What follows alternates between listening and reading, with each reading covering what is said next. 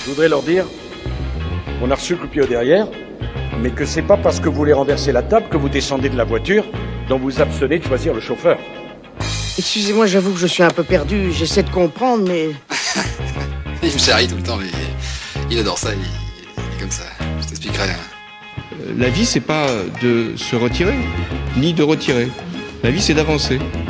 Il faut pas raconter non plus des, des carabistouilles à nos concitoyens. Hein.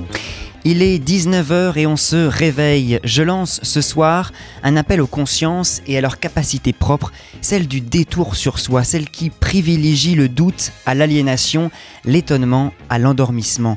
Un carré bleu sur Instagram que vous avez peut-être vous aussi posté, une colère et une indignation dont vous souffrez sans doute, mais une ignorance des faits et un fossé creusé par un silence. Voilà ce que nous partageons du combat ouïghour depuis peu relayé par des personnalités politiques, les ouïghours eux-mêmes parfois, et puis des médias de tout type. Alors il est 19h et on se réveille, car une culture s'apprête, je vous le dis, à disparaître, un peuple se retrouve asservi et il y a ce silence insupportable. Imaginez-vous tout ce qu'anticipait George Orwell et même ce qu'il n'imaginait pas, des arrestations qui se font selon des algorithmes, de gigantesques bases de données à vocation répressive, des QR codes sur les murs des maisons et une pandémie bien sûr qu'Orwell n'avait pas anticipée, qui sert de prétexte pour brûler des Corans, des tapis, des tenues traditionnelles et finalement toute une culture millénaire. Ce peuple dont on raconte qu'il descendrait d'un loup, mais dont nous, les Occidentaux, nous connaissons hélas trop peu de choses, s'illustre pourtant à travers une culture, des contes, des mythes, une littérature extraordinaire et une histoire des plus spectaculaires. On connaît tous les momies égyptiennes délicatement enveloppées de leurs bandelettes millénaires si fragiles. Eh bien, figurez-vous qu'on a retrouvé dans les années 30 au Turkestan oriental une momie ouïghour dont la particularité justement est de ne pas être recouverte de bandeaux. L'explorateur suédois Sven Edin qui l'a découverte écrit dans le lac itinérant c'était une dame que la mort avait saisie dans sa jeunesse. La peau de son visage était comme du parchemin très dur, ses paupières étaient fermées sur des orbites totalement enfoncées, et il restait sur ses lèvres un sourire que les siècles n'avaient pas effacé et qui rendait encore plus belle et plus séduisante l'être mystérieux. Mais elle ne trahirait pas, rassurez-vous, les secrets de son passé ni la mémoire des épisodes de sa vie à Loulane, ses printemps passés au bord du lac, ses promenades en canot qu'elle avait emportés avec elle dans sa tombe. On trouvera plus tard un millier d'autres tombes et de momies identiques, pour certaines millénaires endormies depuis plus de 3000 ans, d'où cet affreux cynisme qui détruit une culture au nez de ces témoins de l'histoire, millénaires, endormis à jamais. Il est 19h, et on se réveille. Bonsoir à toutes et à tous. On entendra ce soir deux spécialistes de la situation des Ouïghours. Pierre Aski d'une part, chroniqueur géopolitique dans la matinale de France Inter et président de Reporters sans frontières. Et l'autre est l'une euh, des spécialistes de l'Asie centrale, grand reporter qui en 2007 a fait un voyage au Turkestan oriental, province du Xinjiang en Chine. Nous l'avons rencontré à l'occasion avec Noé euh, de la republication de son livre Voyage au pays des Ouïghours, de la persécution invisible à l'enfer orwellien. Et à 19h10, lui justement, on a une culture euh, étonnante, une mémoire d'éléphant inimaginable pour d'autres, nous autres d'ailleurs, petites cigales baladeuses. On lui donne une musique et paf, là, ça fait le tour chez lui en moins de deux. Liam d'ailleurs, qu'est-ce que c'est?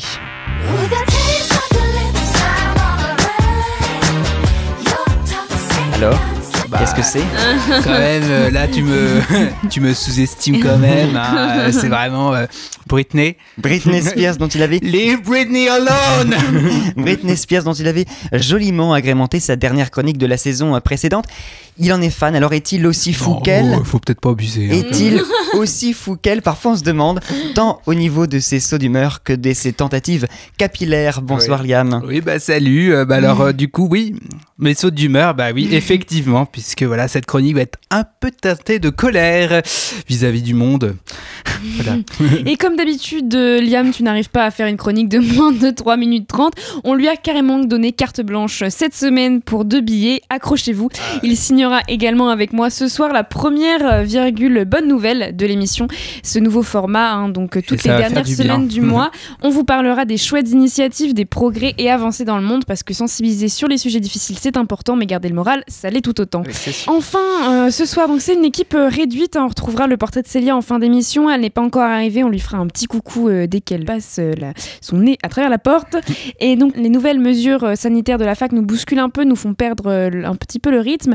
D'où cette émission durant laquelle euh, il manquera un autre pilier du rire, il faut bien se l'avouer, notre Oui. Castafiore est manquante. Oui. Euh, comme nous l'avions renommé la semaine dernière, Elise Saul nous retrouvera donc dans une émission la semaine prochaine. Bref, voilà, petite équipe en ce jeudi 22 octobre de cette merveilleuse année 2020. Carabistou, c'est parti. Et l'on commence avec notre premier invité. Et là, je crois, Noé, ça y est, on est euh, bon. Moi, je me le dis toutes bah, les semaines. Bah oui, on est très très bon parce qu'après que Quotidien nous a volé notre nom euh, et France Inter nos invités, voilà maintenant que nous recevons un chroniqueur de France Inter. Alors pas physiquement, il n'était pas avec nous euh, ce soir, il ne pouvait pas, mais nous l'avons rencontré. Tu l'as rencontré, Jeanne. Oui, à l'occasion du Forum mondial pour la paix, vous vous en souvenez hein, de mon fameux périple début octobre, mon chemin a croisé celui de Pierre Aski et j'en ai profité pour l'interroger sur cette répression des Ouïghours. Je lui ai demandé d'abord peut-être d'expliquer les enjeux de la situation. Alors, il faut comprendre deux, deux choses. La première, c'est que la Chine, c'est un empire. Et, et le propre des empires, c'est de, euh, d'avoir des frontières euh, euh, mouvantes, euh, au gré des conquêtes, des guerres, etc. Et la Chine est restée, elle n'est plus un empire aujourd'hui, mais elle est restée un empire mental.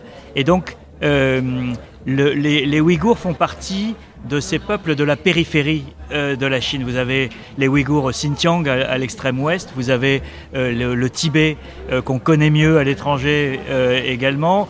Et vous avez d'une certaine mesure, parce que la problématique est un peu différente, Hong Kong, qui sont donc les trois endroits de la périphérie de l'Empire, et que l'Empire reconquiert quand il est fort et abandonne quand il est faible. Et c'est un peu ce qui s'est passé au fil des siècles.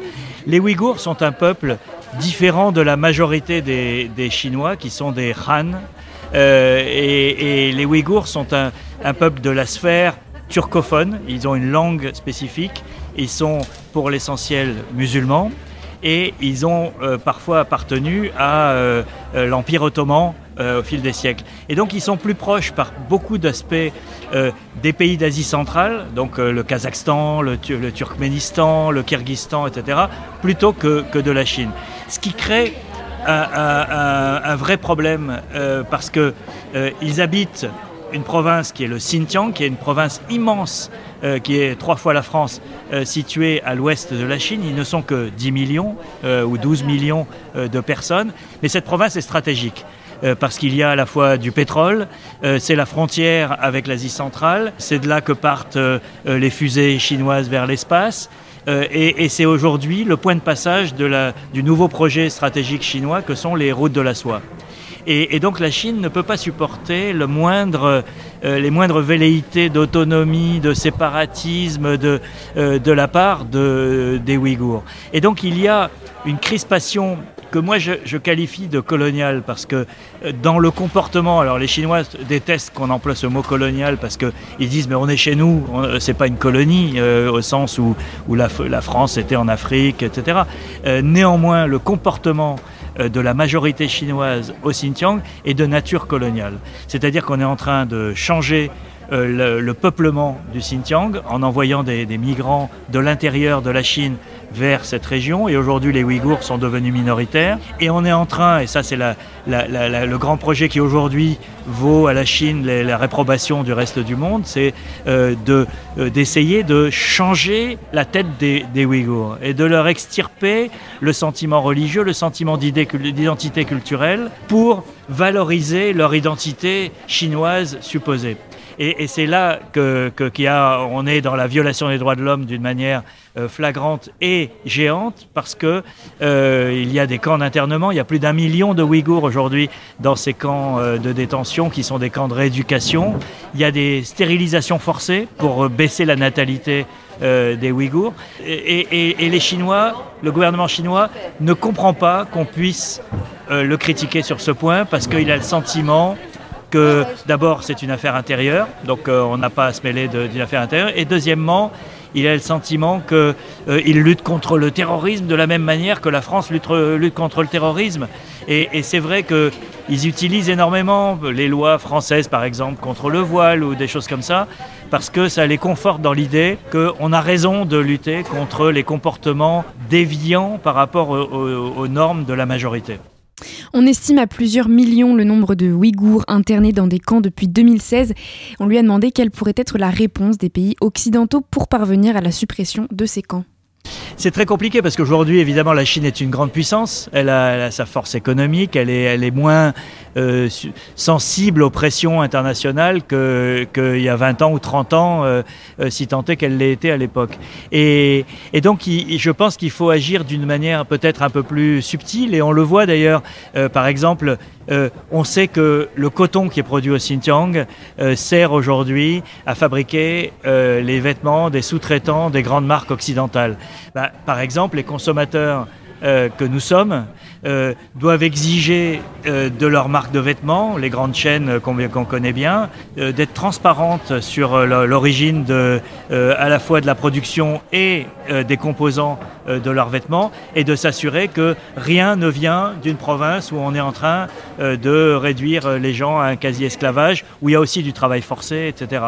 Et donc, euh, euh, c'est par des actions comme ça qui sont des actions de, euh, à la fois de, sensibilisation de l'opinion publique ici euh, euh, en, Europe, euh, mais aussi euh, de pression économique sur euh, les gens qui, profitent euh, de, de ces abus euh, et de ces violations des droits de l'homme, euh, qu'on peut véritablement faire pression sur la Chine. Parce que les pressions classiques d'État euh, euh, ont très peu d'effet aujourd'hui sur la Chine. Donc je pense que la, première des conditions, c'est d'abord que les gens soient au courant. Et, pendant très longtemps, euh, les gens se sont désintéressés de ces questions. On s'intéressait un peu au Tibet parce qu'on connaît le Dalai Lama, on, a une, plus grande proximité peut-être avec le bouddhisme qui a irrigué un peu dans la société française, etc.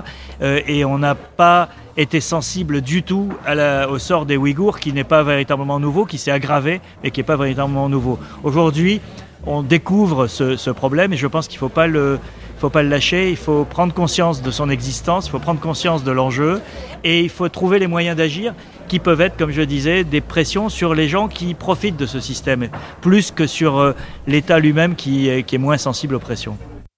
Alors tout ce qu'on entend et tout ce qu'on va entendre avec euh, Sylvie Lasserre, notre deuxième invitée dans un instant, paraît bien sombre. Et c'est pourquoi je lui ai demandé s'il avait un mot d'espoir pour les jeunes à travers le monde, notamment pour leur permettre une prise de conscience. Je pense que euh, la connaissance, c'est le premier pas euh, indispensable. Et souvent, euh, les, pires crimes se déroulent parce que personne ne s'intéresse à, ce qui- se passe dans, le pays ou, le sort euh, euh, d'un peuple, etc. Et on en a plein d'exemples.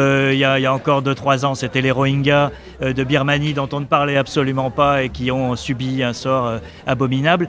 Et, et aujourd'hui, ce sont les Ouïghours. Donc je pense que le premier pas, c'est la connaissance. Et je pense qu'une fois qu'on a la, maîtrise d'un sujet, la, euh, maîtrise d'une information, qu'on comprend l'enjeu, après, le passage à l'acte, à trouver les actions nécessaires pour euh, essayer de corriger ça, euh, viennent tout seuls.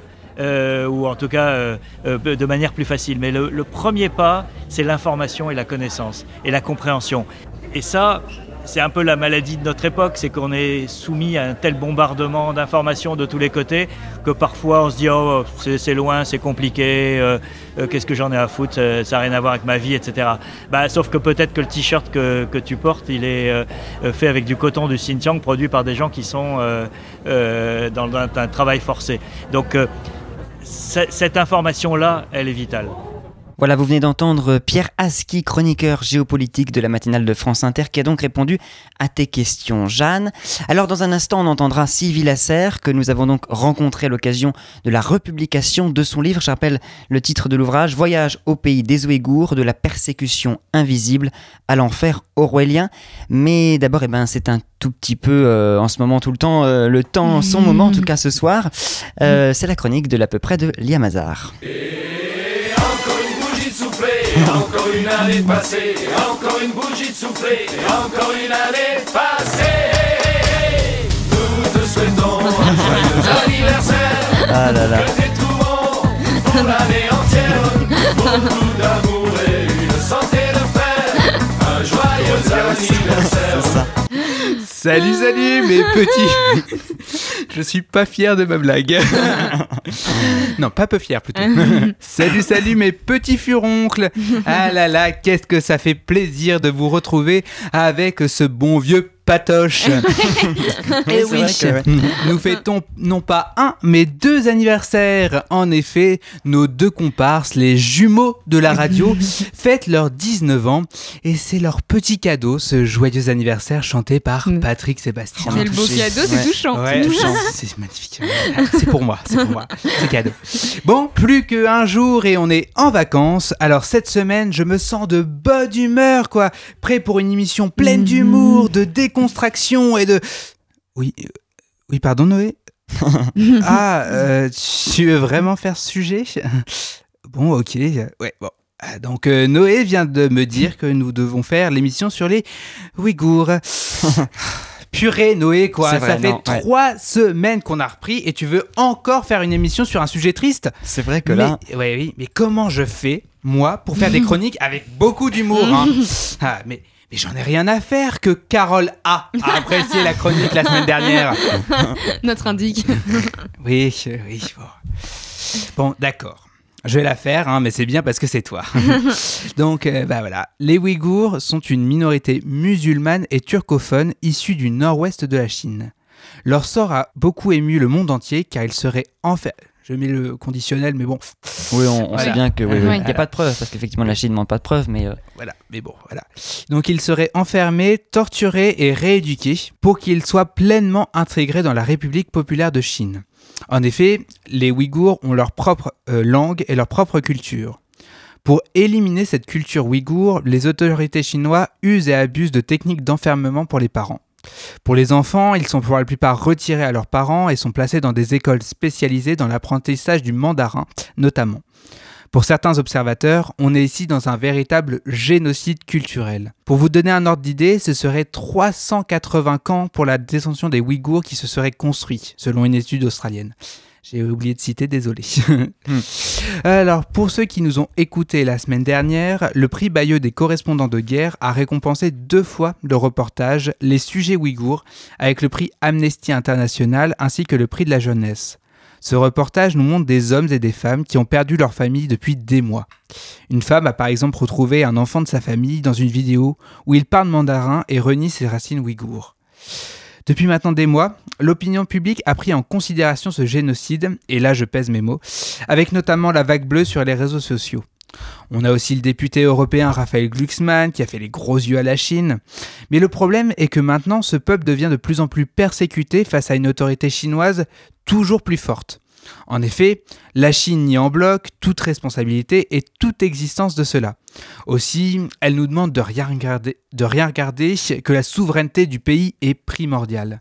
Sauf que là, nous ne sommes plus dans une question de politique intérieure, nous sommes sur un véritable génocide. Le droit international le punit cela et il doit être absolument appliqué. Bon, je sais, je sais, je sors un peu du sujet initial, mais ça me met en colère. On nous dit que les droits humains sont une idée purement occidentale, mais là encore, ce n'est pas une- un argument valable. Les droits humains sont des valeurs universelles qu'il ne faut pas prendre à la légère.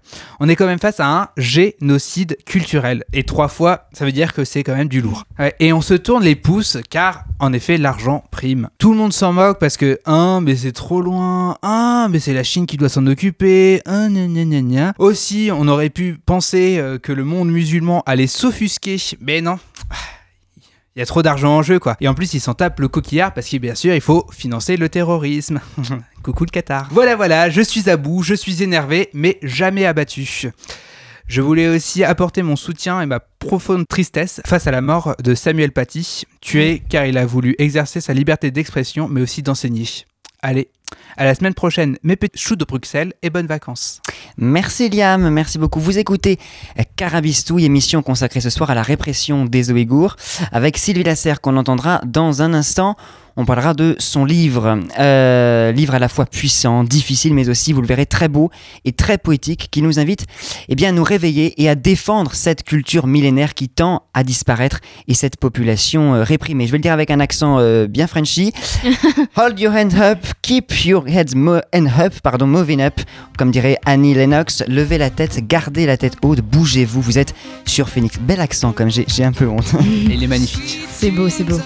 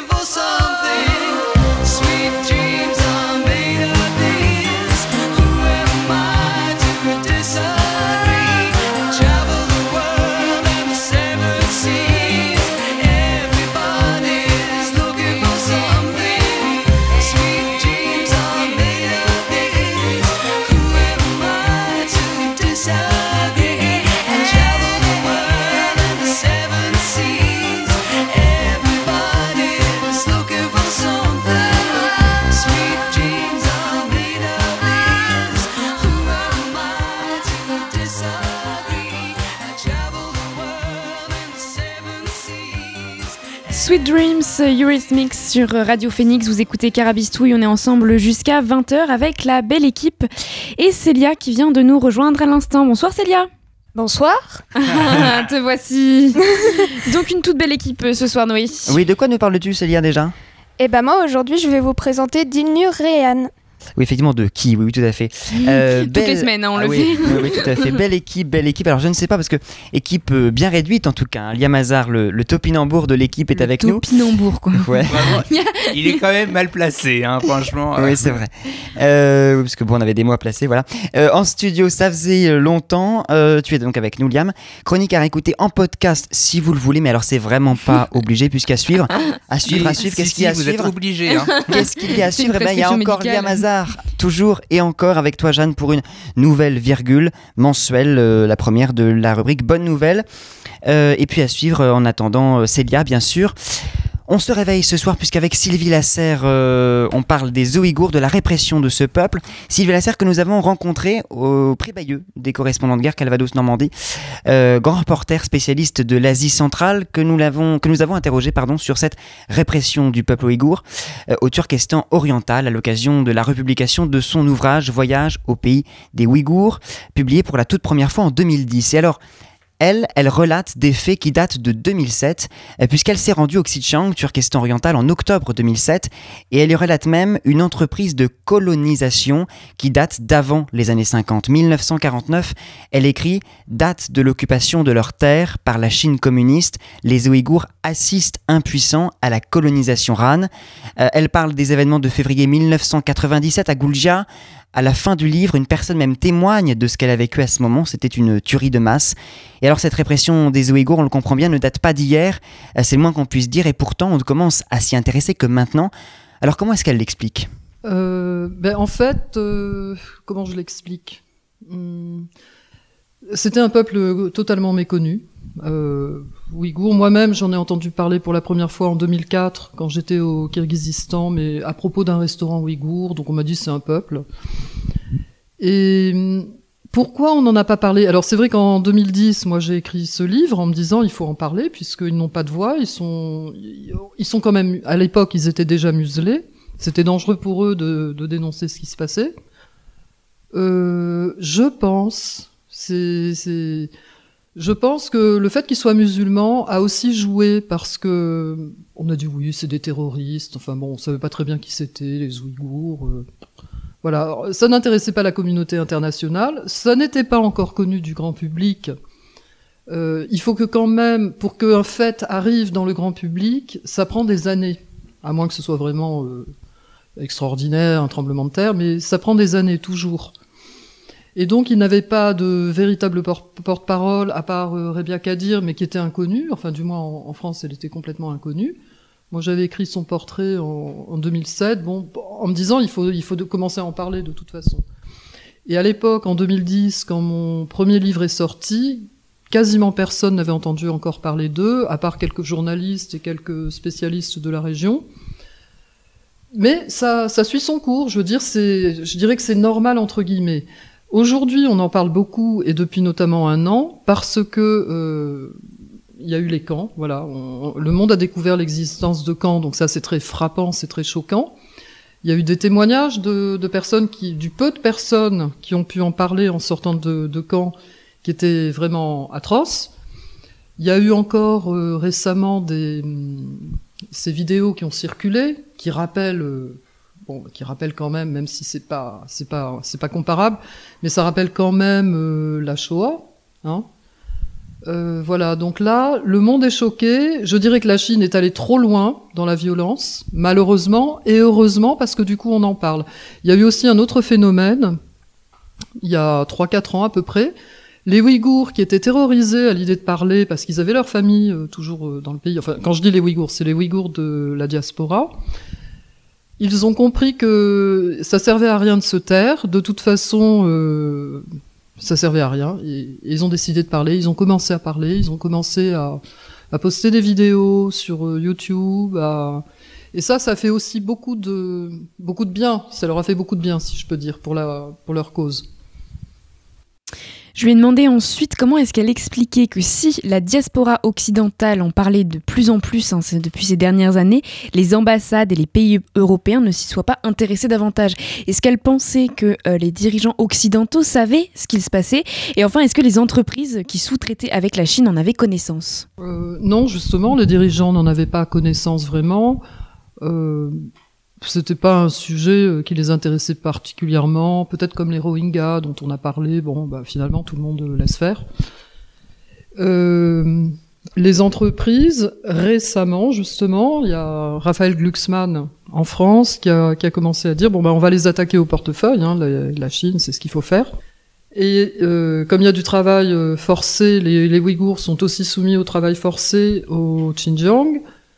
Euh, il a identifié toutes les entreprises qui font appel à, ces, à cette main d'œuvre bon enfin gratuite. Hein. C'est même pas bon marché, c'est gratuit. Et euh, bah, il les a contactées une par une, H&M, euh, Adidas, etc., Apple, en leur disant bah écoutez, euh, il faut que vous arrêtiez de, de travailler avec euh, les Ouïghours, enfin avec les il faut, il faut que vous arrêtiez d'utiliser le travail forcé sur les Ouïghours. Alors certaines, euh, certaines entreprises, certaines compagnies ont tout de suite ont, ont arrêté parce que pour leur image de marque c'est très mauvais quand même. Euh, et puis d'autres euh, ont dit oui, non, enfin bon. Mais globalement, ça avance, ça avance, et il faut des actions euh, pragmatiques, concrètes comme ça pour euh, pour pour faire avancer la pour pour oui pour faire avancer les choses. Euh, ce qui s'est passé également, c'est qu'avec ça, comme on en parle de plus en plus de, de ce phénomène, euh, maintenant l'opinion publique est alertée. Euh, je dirais même il y a un an, même pas. Au début de l'année, euh, je me souviens, j'avais parlé, j'avais présenté, c'était aux ouches, le- ce problème. Et la salle, peut-être que un tiers de la salle était au courant de, de la situation, ce qui m'a quand même étonné parce que c'était des gens qui étaient déjà sensibilisés aux droits de l'homme et à ce qui se passait au Tibet à l'époque. Et aujourd'hui, apparemment, euh, je pense que tout le monde a entendu parler d'eux. Et donc, euh, ça fait une pression, toute cette opinion publique, ça fait pression sur les politiques qui, enfin, s'emparent du sujet. Ce qui n'était pas le cas. Donc, on, on a, on a encore monté d'un cran dans, dans les actions. Alors, euh, on a des, des députés, euh, euh, je sais plus, enfin, il y a Raphaël Glucksmann, et puis il y en a d'autres maintenant qui, qui s'emparent du thème. Alors elle écrit euh, dans son livre Je dois me rendre à l'évidence. Le drame des Ouïghours, c'est ça, l'ignorance. Et c'est une entreprise extrêmement consciente, on le comprend bien, et préparée des autorités chinoises qui mettent en place toute une stratégie pour que non seulement le monde ne sache pas ce qu'il se passe dans la province du Xinjiang, du Xinjiang euh, mais aussi pour isoler les Ouïghours entre eux et puis créer des divisions, des tensions entre ceux qui vont euh, tenter de s'intégrer, c'est le mot qu'ils emploient, et puis ceux qui vont tenter de résister très Et puis surtout, il y a ce silence terrible autour de ce qu'il se passe là-bas, c'est-à-dire que les familles qui vivent au Turkestan oriental ne savent pas dans quelles conditions sont internés leurs proches. Je ne vous parle même pas de la diaspora occidentale. Il y a ce silence, en tout cas, qui fait que euh, c'est euh, Sylvie Lasserre qui apprend à son contact là-bas, Bartiar, ce qu'il s'est passé, ou du moins ce dont elle a connaissance à propos des événements de Goulja. Euh, comment est-ce qu'elle réagit euh, lorsqu'elle comprend qu'il ne sait rien? Mais en fait, je comprends que je comprends, oui, à quel point la, la Chine euh, met des barrières partout euh, pour pour les museler en fait. Hein, c'est c'est ça. Donc euh, à Khoulja sur place, euh, ça donc on parle des événements de 1997. Hein, c'est déjà sur place, les gens ne voulaient pas parler, hein, comme comme je le dis dans le livre. Et Bartiar, lui, il avait entendu dire parce que lui, il était d'Urumqi, donc euh, l'information ne circule pas. Euh, ce que je sais aussi, c'est que les quand un membre d'une famille a, a connaissance de quelque chose, il n'en parle pas à sa famille pour la protéger, parce que le moins on sait et le plus on est protégé. Bon, ça c'était à l'époque, parce que maintenant je pense que encore une fois, euh, les choses vont tellement loin qu'on n'en est même plus là. On n'en est même plus là. Il y a aussi, on le comprend bien dans son livre, un paradoxe entre cette propagande massive des autorités chinoises pour barbariser les Ouïghours, les dépeindre comme des terroristes aux yeux du monde entier, et en même temps cette Disneylandisation, pour reprendre un mot de la géographe Sylvie Brunel, euh, des quartiers traditionnels ouïghours de Kasgar, euh, par exemple, où il faut payer pour entrer, où les touristes peuvent prendre un repas chez l'habitant moyennant une somme d'argent. Et alors ce qui est choquant, c'est qu'il s'agit là véritablement de pratiques totalement coloniales, Pierre qui en parlait euh, au début de cette émission. On a l'impression d'être revenu finalement au temps des expositions coloniales. Je pense notamment à celle de Paris de 1931, décrite dans Cannibal de Didier de Ninx. C'est-à-dire que. Pascal. c'est ça, voilà, une dédicace. Euh, C'est-à-dire que, euh, paradoxalement, la Chine, en fait, tente d'éradiquer la culture ouïghour et en même temps créer une sorte de commerce touristique autour de cette culture qu'elle tente paradoxalement d'éradiquer. Comment est-ce qu'elle réagit euh, face à cela? Oui, bah, c'est aussi un peu le, le phénomène des, des réserves d'Indiens. hein. Bon, c'est ce que vous dites. Euh, alors aujourd'hui, encore une fois, on, va beaucoup plus loin parce que ces derniers mois, là vraiment, la, situation devient catastrophique. Les Ouïghours, enfin le peu de vidéos que, l'on voit de propagande, bah, euh, publié par, les, par la Chine, ce sont des vidéos où on voit des Ouïghours danser, sourire, euh, dire qu'ils sont heureux. On voit notamment, je pensais à la vidéo d'un vieil homme ouïghour habillé de façon traditionnelle qui dit que la vie est formidable, etc. Et en même temps, il est devant un parterre de touristes Han qui prennent des photos, etc. Alors, euh, moi, quand j'y étais, en, donc en 2007, encore une fois, ça remonte à, à longtemps, j'avais remarqué, j'avais perçu ce phénomène, mais on n'en était pas du tout au point euh, d'aujourd'hui. Aujourd'hui, euh, d'après mes informations, il y a quasiment, on voit plus de dans les rues. On se demande où ils sont. Enfin, on se demande. On n'en voit plus dans les rues, et on voit des vidéos comme ça de de, de danse, de, quel... alors une poignée de Ouïghours. Hein, je dirais, je pense que c'est une poignée. Ils ont, ils en ont trouvé parce qu'il y en a forcément qui qui qui sont euh, qui se convertissent, si on peut dire. J'ai vu euh, deux vidéos, là ça m'a vraiment choqué. Euh, une jeune femme ouïghour, cheveux courts, en général elles ont les cheveux longs, euh, cheveux courts, habillée en pantalon, etc., euh, qui fait du rap. Voilà, donc euh, il trouve ça très bien. Elle est, on peut dire qu'elle est hanisée. Euh, on voit aussi une vidéo d'un jeune ouïghour pareil, euh, qui fait une espèce de sport, euh, de danse dans, dans les rues de Kashgar, voilà. Mais bon, alors Kashgar a été complètement démolie, reconstruite, et il garde juste un petit noyau pour les touristes. Hein. Euh, je pense, je sais même pas s'il y a des Ouïghours qui habitent encore à l'intérieur, ou alors ce sont des Ouïghours euh, de vitrine, hein, si on peut dire. Ils ont gardé la mosquée euh, Atka, pardon, à Kashgar, parce que ça, c'est le fleuron de la route de la soie, ils peuvent pas le détruire. Mais ce n'est plus une mosquée. On paye, on paye son billet pour visiter. On voit des Chinois. Il y a, plus de. De toute façon, les Ouïghours n'ont plus le droit de prier. A, a d'entrer dans les mosquées pour prier. Donc euh, voilà. Quand j'ai lu euh, son livre à Sylvie Lasserre, j'ai été surpris. Alors, je ne sais pas vraiment à quoi je m'attendais, mais en tout cas, je ne m'attendais pas à lire ce récit, euh, certes dur, cruel, mais aussi, j'en parlais dans l'introduction de cette émission, très beau, qui raconte la vie de cette population, son histoire, sa culture, sa littérature. Et euh, dans son livre, il y a cette phrase prononcée par son contact Bartiard, une culture met des milliers d'années pour s'élaborer, mais peut disparaître en une centaine d'années. Il faut la protéger, ajoute-t-il. J'ai l'impression qu'à travers ce livre, elle n'a pas seulement voulu dire au monde entier les atrocités qui sont commises à l'encontre des, ou- des Ouïghours, euh, mais j'ai l'impression qu'elle a également euh, essayé de témoigner de cette culture ouïghour qui tend à disparaître, qu'elle a tenté, à travers ce livre, de la défendre.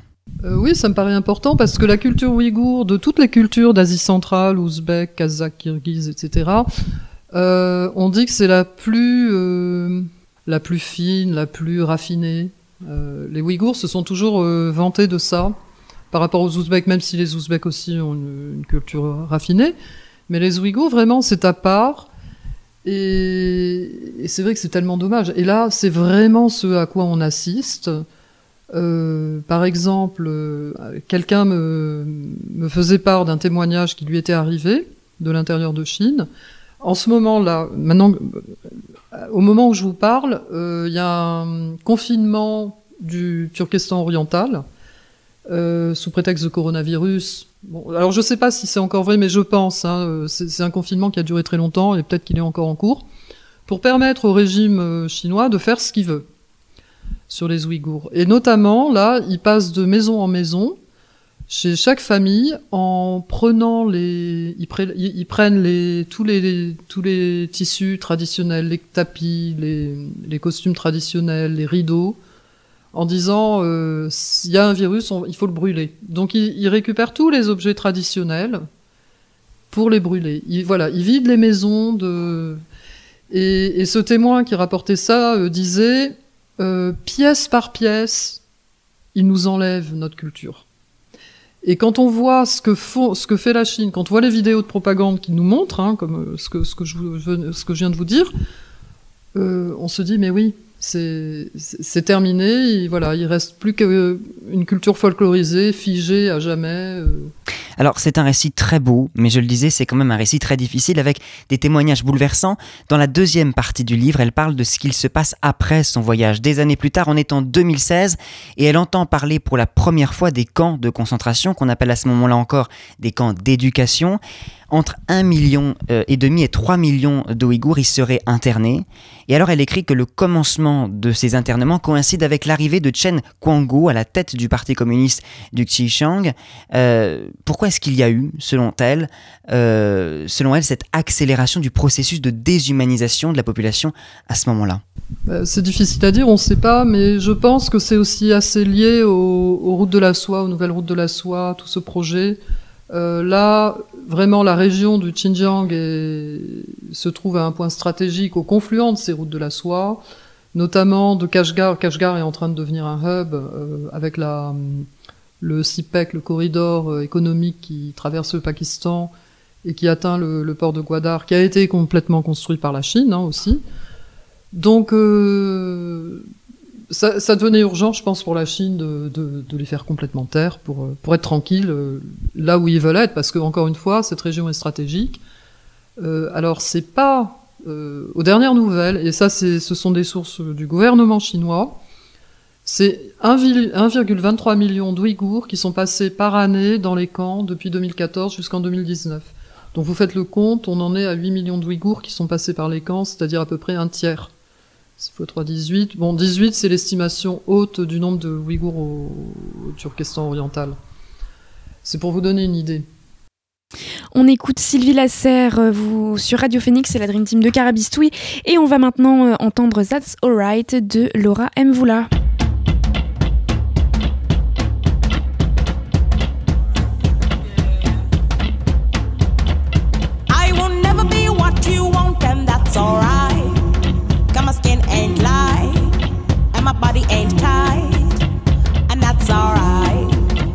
But if I might, I'ma stand and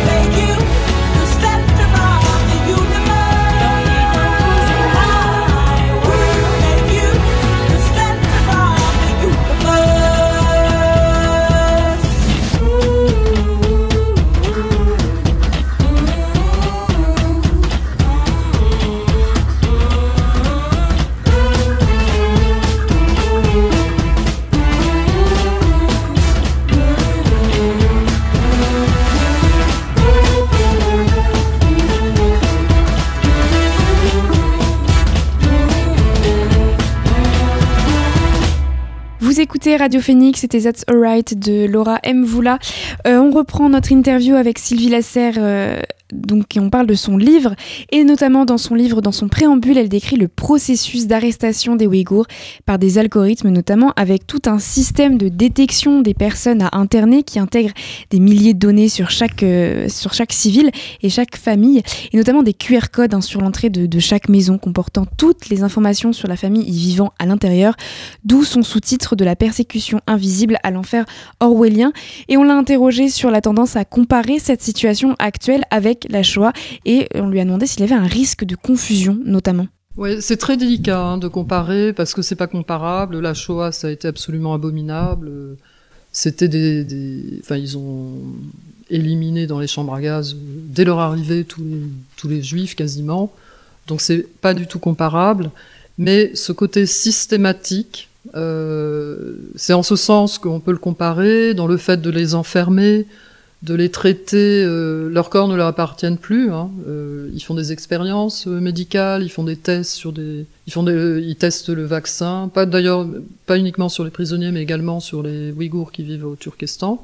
Euh, c'est en ce sens que qu'on le compare. Les Ouïghours le comparent volontiers depuis longtemps, hein. euh, sauf qu'ils, bon, je pense qu'ils connaissent pas exactement ce qui s'est passé pendant la Shoah. Ils savent pas exactement ce qui s'est passé. Et, et d'ailleurs, euh, même les Juifs maintenant euh, ont pris le soutien, soutiennent les Ouïghours. On le voit, euh, les journaux israéliens en parlent beaucoup. Euh, on voit qu'il y y a quand même euh, une sensibilité par rapport à ça. Il y a beaucoup d'analogies. Mais encore une fois, bon, c'est très délicat de comparer parce que tout de suite on va vous dire mais comment vous ce qui s'est passé pendant la Shoah, c'était abominable, évidemment, évidemment. Mais ce qui se passe sur les Ouïghours, c'est- aussi abominable, c'est différent, ça prend d'autres formes. La France, par la voix du ministre des Affaires étrangères Jean-Yves Le Drian, a proposé une mission internationale pour aller voir sur place ce qu'il s'y passait sous la direction euh, de la haute commissaire des Nations Unies aux droits de l'homme, Michelle Bachelet, et on lui a demandé si elle pensait que d'une part euh, cela allait suffire et d'autre part si la Chine allait accepter. Bah, ça, ça me fait sourire parce que qu'est-ce qu'ils vont. Je veux dire, évidemment que la Chine va montrer un camp. Ils ont déjà fait, il y a déjà eu une visite euh, organisée, il y a peut-être un an, euh, avec des journalistes du monde entier. Alors forcément, ils ont montré une salle de classe avec des Ouïghours souriants, de toute façon, qui avaient reçu l'ordre d'être souriants, etc., de dire que tout était très bien, qui préparaient un diplôme, etc.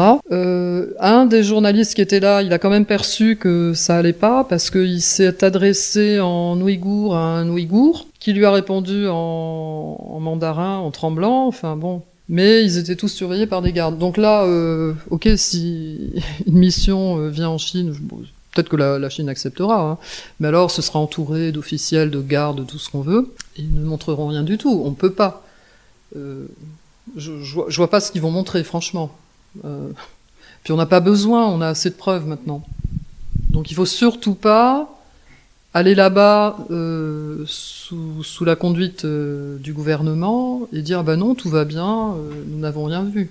Il y a de nombreuses mobilisations sur les réseaux sociaux hein, qui ont mis en lumière euh, finalement euh, cette situation des, Ouïghours. Il y a donc beaucoup de bruit, entre guillemets, sur ces réseaux, mais on entend peu les ONG. On lui a demandé pourquoi. Bah, les ONG, elles ont plein de sujets à traiter aussi. hein. Il n'y a pas que les Ouïghours. euh, je, je sais pas, non, je pense que.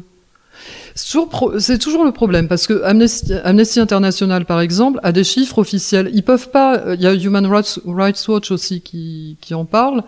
Mais euh, une chose délicate avec ce problème, c'est qu'il n'y a pas de preuves. Il n'y a pas de preuves. La Chine ment, la Chine cache, dissimule. Donc les preuves, c'est pas euh, c'est pas un travail de reportage euh, normal. hein. On a des chiffres produits pro, donnés par la par le gouvernement chinois. Donc ils donnent ça, on sait de toute façon que les chiffres sont faux. tout le monde vous le dira. Enfin, je pense que tout le monde le sait. Et, donc c'est délicat de travailler comme ça. Euh, en fait, quand on travaille, quand on quand on essaye de reporter sur euh, sur- ce problème, c'est en recueillant des, témoignages, en recoupant des dizaines et des centaines d'informations qu'on arrive. Ce sont des déductions. Euh, après, il y a, des études, par exemple, Adrian Sen, c'est un chercheur, lui, euh, il consacre tout son temps là-dessus. Euh, on a des images satellites, donc on les interprète, etc. On est obligé de se débrouiller autrement avec ce problème. Alors, peut-être que les ONG n'ont pas tous les moyens à leur disposition, mais elles en parlent quand même. Pour finir cette longue interview avec Sylvie Lasserre, on lui a demandé si le boycott de certaines marques qui participeraient dans leur consommation de ressources à cette exploitation, euh, est-ce que ce boycott peut être une solution viable? Euh, oui, je pense que plus la communauté internationale sera au courant de ça, plus euh, elle boycottera, parce qu'on ne peut pas être complice non plus de ce qui se passe. Mais je pense que ça suffit pas. Il faut que ce soit aussi au, au niveau des gouvernements d'arrêter les achats, etc. Et C'est ce qui est en train de se passer notamment aux États-Unis. Ils ont commencé à faire ça. Donc je pense que c'est le seul moyen de, de, faire euh, courber la Chine, si on peut dire, par rapport à ce problème. C'est de les toucher au portefeuille, voilà. Merci infiniment à Sylvie Lasserre d'avoir été avec nous. Euh, je rappelle le titre de son ouvrage Voyage au pays des Ouïghours, de la persécution invisible à l'enfer orwellien. Je vous conseille vraiment sa lecture. C'est aux éditions S à retrouver un peu partout en librairie. Euh, c'est très facile à commander. Si vous ne le trouvez pas, je vous le conseille parce que c'est un ouvrage très beau et très euh, poétique. Alors après tout cet affreux paysage du monde, on vous propose une nouvelle virgule de bonnes nouvelles. On en parlait tout à l'heure, ce sera une fois par mois avec euh, des interlocuteurs différents. Cette semaine, eh bien c'est Jeanne et Liam.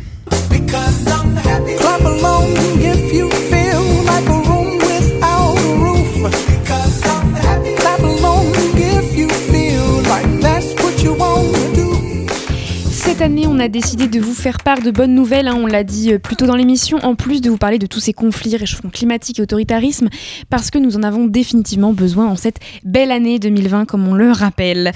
Et donc, nous avons Oui. le plaisir de commencer cette semaine. Eh oui, Jeanne, un mois riche en bonnes nouvelles qui passe à la trappe dans ces temps difficiles et covidés.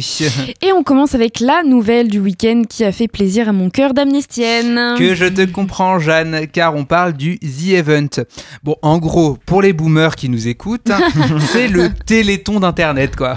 En vrai, c'est pas ça, mais bon. Donc, des streamers de la, place, de la plateforme Twitch se réunissent tous les ans à Montpellier pour récolter des fonds pour une association, et ce sur trois jours.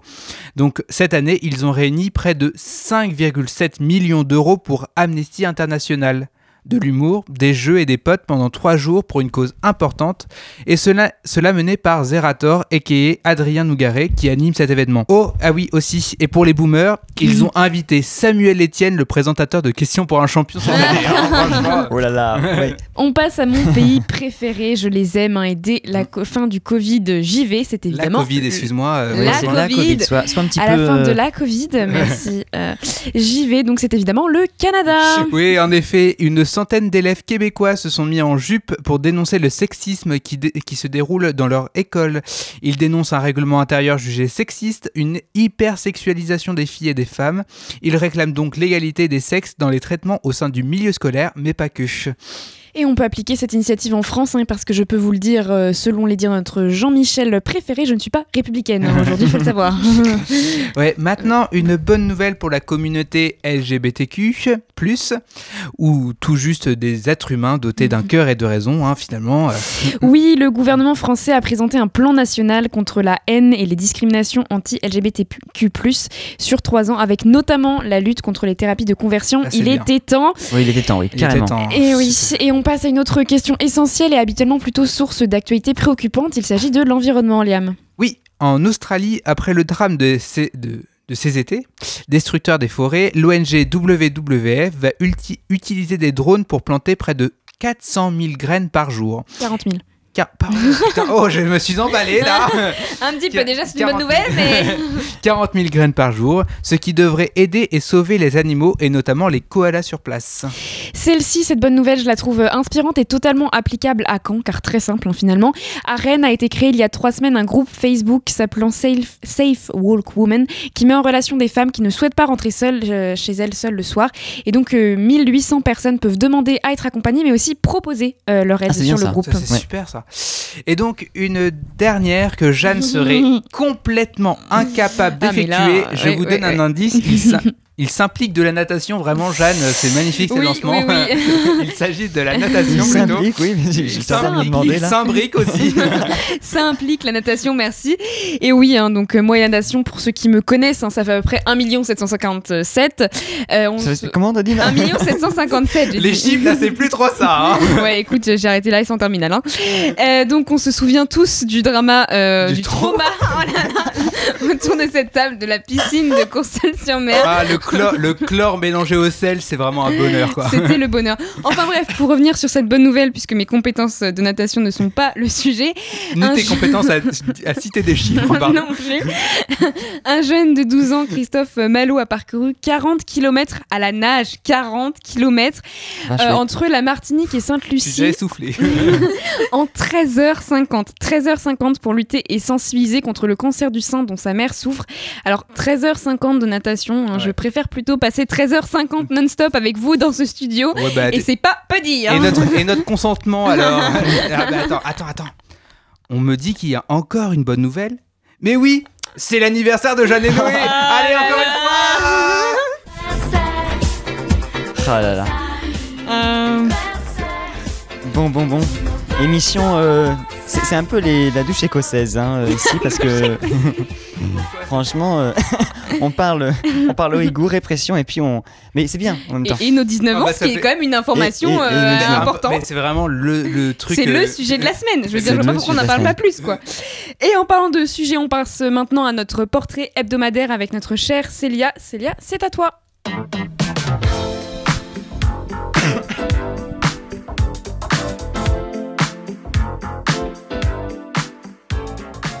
Alors on part clairement pas sur la même ambiance. Non, même. maintenant, j'allais dire, on revient sur le sujet des Ouïghours Le changement est assez brutal. Bah oui, c'est ça. Depuis quelques mois, il y a un mouvement de soutien auprès de la communauté ouïghour envoyée de force dans des, dans des camps de concentration en Chine. Ce mouvement est toujours assez peu répandu en France, même s'il prend de plus en plus d'ampleur. Et c'est pour cela qu'aujourd'hui je vous présente Dilnur Rehan, une femme ouïghour installée en France et dont le but est de faire connaître la situation de sa communauté, mais surtout de partager sa culture. Dilnur Rehan est enseignante à l'Institut national, national des langues et civilisations orientales, chercheuse, sociologue à l'Université de Bruxelles et surtout directrice de publication de la revue bilingue Regard sur les Ouïghours. Elle a vécu toute son enfance dans la région ouïghour, puis a quitté sa famille à 14 ans pour aller étudier en Chine intérieure dans le but de devenir médecin. Cependant, l'université de Shanghai ne va pas l'accepter car elle n'est plus accessible aux étudiants issus de minorités ethniques, évidemment. Quand elle a terminé ses études, elle était première de sa promotion, mais cela ne l'a pas empêchée de recevoir beaucoup de discrimination à l'emploi à cause de ses origines. Elle est donc venue s'installer en France à 21 ans et c'est ici qu'elle a pu devenir, devenir docteur en sociologie. Elle consacre ses travaux à la diaspora ouïghour. Elle explique par ailleurs, je cite, que de plus en plus de Ouïghours dans les pays européens demandent l'asile. Ce sont généralement des étudiants et étudiantes ouïghours qui viennent s'installer en Europe. En 2009, elle crée une association étudiante nommée Oguz. Cette association est religieuse et apolitique et elle a pour but de promouvoir la culture ouïghour. L'association a grandi et c'est maintenant l'Institut ouïghour d'Europe et son nouveau but est de préserver cette culture que le gouvernement chinois veut éradiquer, mais aussi de sensibiliser les Européens. Depuis trois ans, elle a également créé une école ouïghour du week-end à Paris. Cette école doit permettre aux enfants issus de cette origine née en région parisienne d'apprendre leur langue et leur culture par le biais de danse, musique traditionnelle et autres coutumes de la région.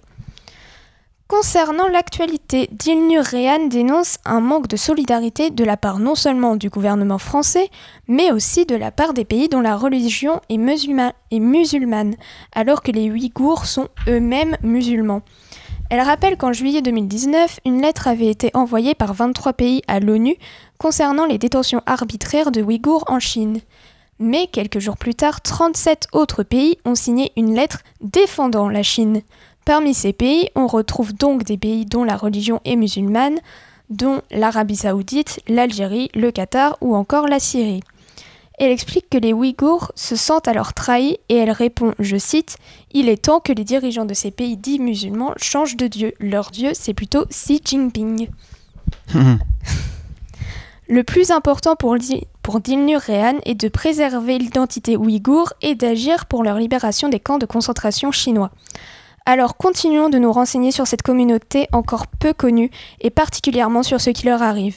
Plus on partage les atrocités qu'ils subissent, plus on a de chances de les libérer de ces camps de concentration qui devraient à la base ne même pas exister. Et pour finir sur une note un peu plus joyeuse, au moment où nous enregistrons, c'est l'anniversaire de Dilnur Réan. Alors on lui souhaite Ah. à elle Ah bah oui. aussi un très joyeux anniversaire. C'est que les Et bons on- qui sont nés cette semaine. Évidemment. Et on lui envoie beaucoup de soutien. Merci Célia, et effectivement, euh, se sensibiliser et s'éduquer sur la question est primordial. C'est la fin déjà de cette émission. Oui, à la technique, Marie Potier, on la remercie chaleureusement. Et puis, merci aussi beaucoup à Sylvie Lasserre euh, de nous avoir accordé cette interview euh, à son hôtel au prix Bayeux des correspondants de guerre. Et puis, merci aussi à Pierre Aski d'avoir répondu à tes questions, Jeanne. Programmation musicale signée Mathis Le Chartier et Liam Hazard, parce que Liam a tout fait, en fait, dans cette émission. la chronique bonne nouvelle, sa chronique lui, bref, tout. La, la semaine prochaine, alors, on ne sait pas qui on aura, on ne sait pas quel sera le thème. Oui, euh, en tout cas, merci à Certainement vous. un truc les- plus joyeux, en tout cas. On, on essaye, on essaye, c'est justement euh, la problématique d'essayer d'amener plus euh, Voilà. de bonnes nouvelles. Merci à vous les amis autour de la table et dans le hall hein, pour Célia. Et merci à vous chers auditeurs et auditrices et à la semaine prochaine dans Carabistouille.